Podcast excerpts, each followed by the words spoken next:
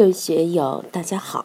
今天我们继续学习《禅说庄子天运》，触摸大道运行的机关第一讲，道家教化遵循的次第第十部分。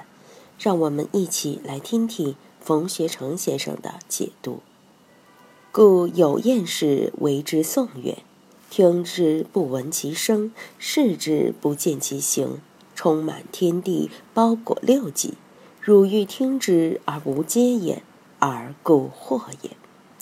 有燕氏就是神农氏，比黄帝还早。神农氏当年曾留下这首歌曲：“自然造化是最优美的音乐。”古希腊有个哲学家说过：“我们的耳朵有问题，听不到宇宙群星的交响乐。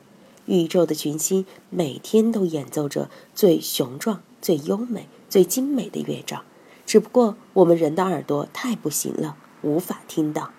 的确，这种造化之音，我们哪里能够听见？《古文观止》里，欧阳修的《秋声赋》说：“欧阳子方夜读书，闻有声自西南来者，悚然而听之，曰：‘意在。’”欧阳修的这篇文章，大家可以去看一看。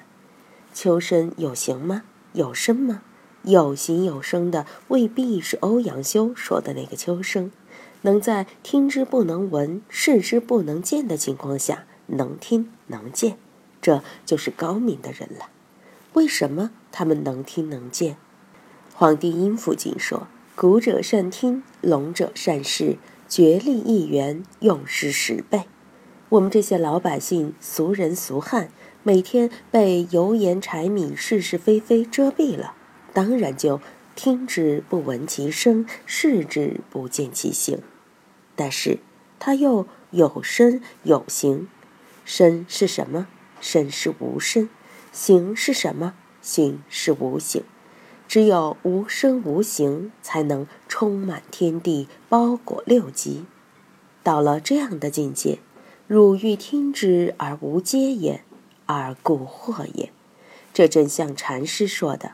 用心恰恰无，无心恰恰用，或者是有心栽花花不发，无心插柳柳成荫。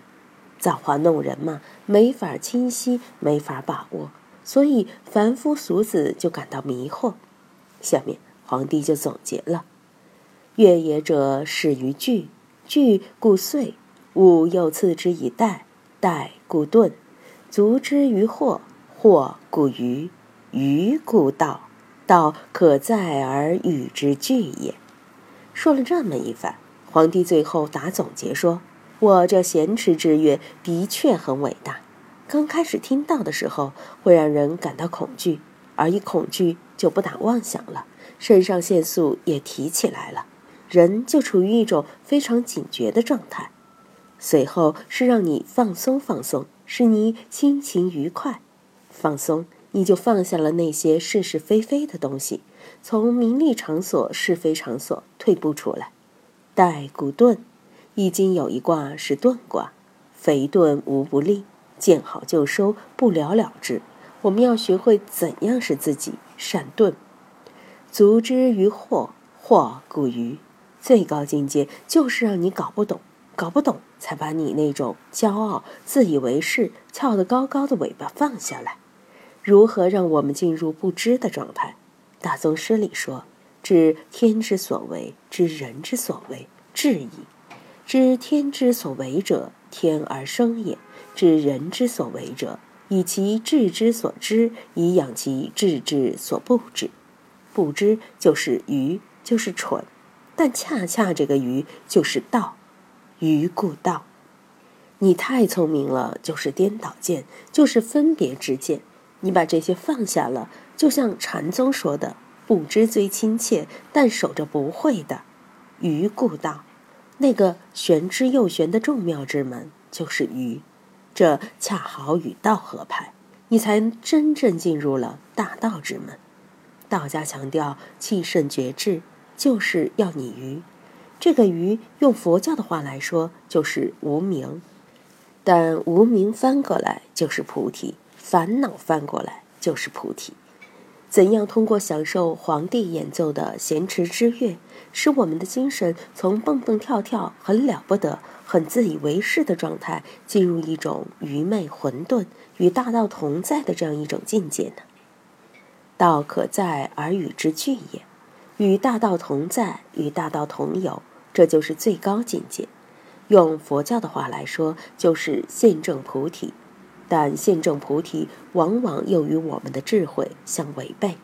现在的人都是聪明，聪明再聪明，都想目至穷乎所欲见，都想去获取、去占有。但在大道面前，你必须将这一切都放下，甘当傻瓜。越傻越蠢，你就越接近大道，就能与道合拍。所以，傻一点，蠢一点，利莫大焉。真正智慧的人，在常人看来是非常笨的；表现出聪明的人，却是假聪明。真正老实一些、朴实一些、混沌一些的，才是厚德之人。这些人反而福泽绵长。这就是大道给人开的一个玩笑。人总是放不下自己的聪明伶俐，总想蹦蹦跳跳在社会上抓点什么，所以说是有心为之，反不为美。唐代著名道教大师程玄英在其《庄子》书中对这一段的总结是：“最后闻乐，灵府纯和，心无分别，有同暗惑，荡荡漠漠，类比愚迷，不殆不惧，雅服其道，继而运载无心，与物俱至也。”陈玄英的点评非常到位，非常深刻。是魏晋玄学以来见地很高的著庄大家。我们能在人世间的生活交响乐中达到灵府重合、心无分别吗？知道暗惑的妙处、愚迷的妙处吗？面对生活和工作乃至逆顺之境，能不怠不惧吗？常人入顺境即殆，处逆境则惧，这样的人怎么能高明得起来？最后还要运载无心，与物俱之。古禅师说：“道无心以何人，人无心以何道。与物俱之，就是与道俱之，与道同在啊。生活就是音乐，就是诗篇，都有高昂和低沉处。我们能可在而与之俱，而无怨无悔吗？